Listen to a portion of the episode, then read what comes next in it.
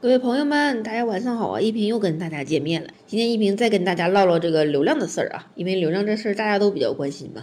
你像是一平这手机流量，每个月都是哗哗的流，一点都搂不住。一平挣的那点工资都哗哗的就花费了。后来吧，一平发现这还不光是一平一个人流量跑得快，上个月吧就有两个和流量有关的事件在网上被传得沸沸扬扬。一个就是武汉电信用户陈女士手机流量一夜间就跑掉了五十个 G，还有另外一个就是广东的用户龙女士手机放在抽屉里充电，却在三小时内莫名其妙的跑掉了二十三 G 的流量。这两个事儿吧，听起来都有点玄乎啊。至于为毛用了这么多流量呢，也是有说法的。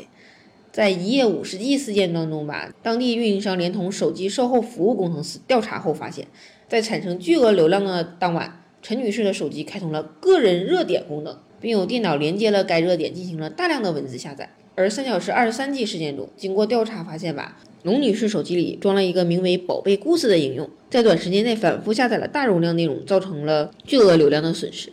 后来就有电信行业的专家分析说，那个大家觉得流量跑得快，主要有以下几个原因。首先呢是那个用户自己的原因，你说你平时刷网页、看视频啥的，用了 WiFi 就习惯了。结果有的时候吧，你就忘了连 WiFi，或者是 WiFi 信号不好，手机直接转成使用流量了。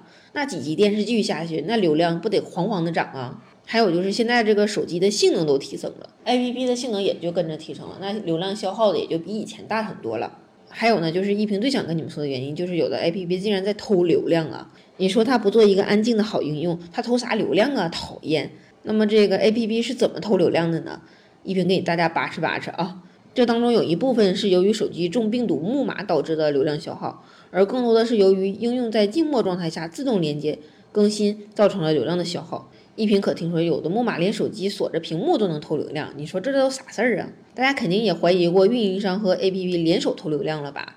然而运营商就否认了，说我们才不跟这些 APP 合作呢。你说还挺傲娇的。这电信行业的专家吧，又替运营商说了，你说这运营商的后台根本就检测不了用户用哪个 APP 走的流量多，也没法谈分成的事儿。再说运营商作为国有大型企业，没有理由为数以几十万计算的小 APP 开发者的诚信买单。嗯，说的还挺有道理。实际上吧，APP 偷跑流量背后的利益链条是针对恶意 APP，也就是手机木马恶意消耗流量而言的。恶意 APP 的一个重要目的就是通过为某些网站刷流量来获取收益。